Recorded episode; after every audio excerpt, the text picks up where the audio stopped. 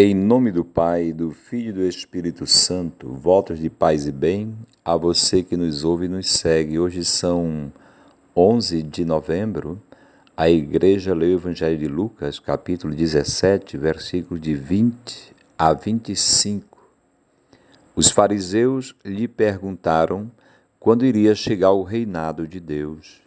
E ele lhes respondeu: a chegada do reinado de Deus não está sujeita a cálculos, nem dirão ei-lo aqui, ei-lo ali, porque está entre vós. Depois disse aos discípulos: Chegarão dias em que desejareis ver um dos dias deste homem e não vereis. Se vos disserem ei-lo aqui, ei-lo ali, não saiais nem os sigais. Pois como o relâmpago brilha de um horizonte a outro, Assim será o filho do homem quando chegar o seu dia. Mas primeiro deve padecer muito e ser reprovado por esta geração. Muito bem, meus irmãos e irmãs, a pergunta é sobre quando, quando vai chegar o reino de Deus. É acerca do tempo. Quando? Hoje, amanhã, depois de amanhã? A resposta que a gente pode dizer é assim: toda hora é hora. Nós só temos este tempo presente. É agora a hora do reino de Deus. Nosso Senhor, portanto, diz para a gente não ficar é, tentando calcular e, e nem ficar disperso. Disperso é seguir pessoas que dizem: Ei, o reinado está aqui, o reinado está ali. Jesus diz: o reino de Deus está dentro de vós. Onde? Dentro de vós, em meio a nós. Basicamente significa nossas relações. O reinado de Deus está entre nós. Significa como nós vivemos as nossas relações. A gente pode viver. São Paulo diz que o reino de Deus não é, não é coisa de questão de comida ou de bebida, por exemplo. Não é? Mas é questão de paz, por exemplo.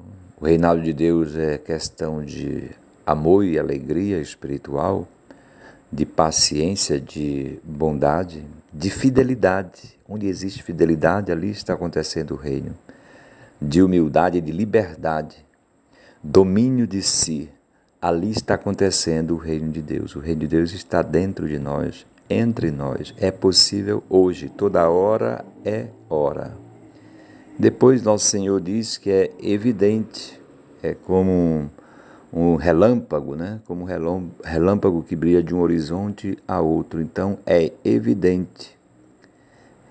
Muito bem, é, Nosso Senhor fala dessa evidência, significa o nosso cotidiano, o nosso dia a dia. No versículo 25, ele diz: Mas primeiro deve padecer muito e ser reprovado por esta geração este filho do homem.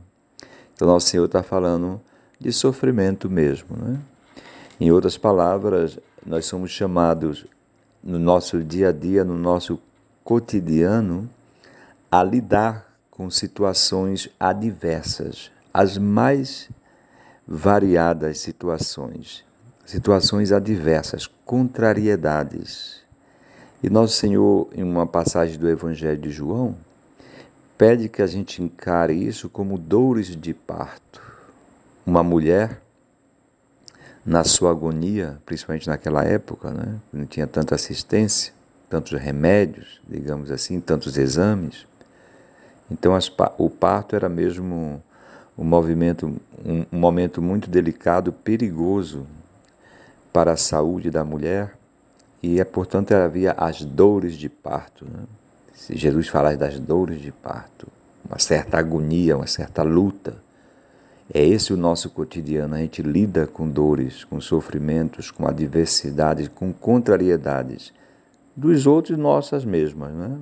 Nosso jeito de ser, às vezes, e tal, situações que acontecem, que dão dissabores, né? que dão tristezas, angústias, etc.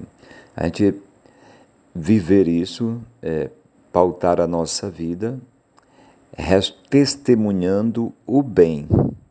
Mesmo diante do mal, a gente testemunhar o bem. Nosso Senhor está dizendo isso.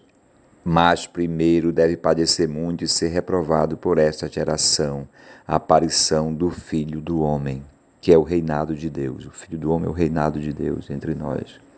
Nosso Senhor reinando de fato dentro de nós, a certeza de que somos queridos e amados por Deus. Isto é reino de Deus. E esse reino de Deus neste cotidiano, porque toda hora é hora de viver esse reino, o reino de Deus está dentro de nós, diz Jesus, a gente vai testemunhando esse reinado de Deus também combatendo o mal com o bem, é, sabendo que nós somos convidados diante das adversidades a uma conversão, a fazer nascer o melhor de dentro de nós, a mudar de vida no sentido muito positivo, não é só um sofrimento, uma agonia, um sacrifício, mas a gente colocar para fora todas as nossas capacidades, nossas potencialidades, que realmente a gente pode lidar com adversidades com o bem. Podemos afrontar o mal com o bem e testemunhar essa fidelidade ao bem. O importante é que Nosso Senhor diz essa palavra: o reino de Deus está entre vós justamente para evitar que as pessoas fiquem de um lado para o outro, né? atemorizados ou buscando profetas de lá, profetas daqui, é, buscando sinais não sei aonde. Nosso Senhor está dizendo que todo dia a dia, principalmente nos nossos relacionamentos, a gente é chamado a viver essa presença de Deus entre nós. Que Deus nos dê essa certeza o reino de Deus está entre nós. Louvado seja nosso Senhor Jesus Cristo, para sempre seja louvado.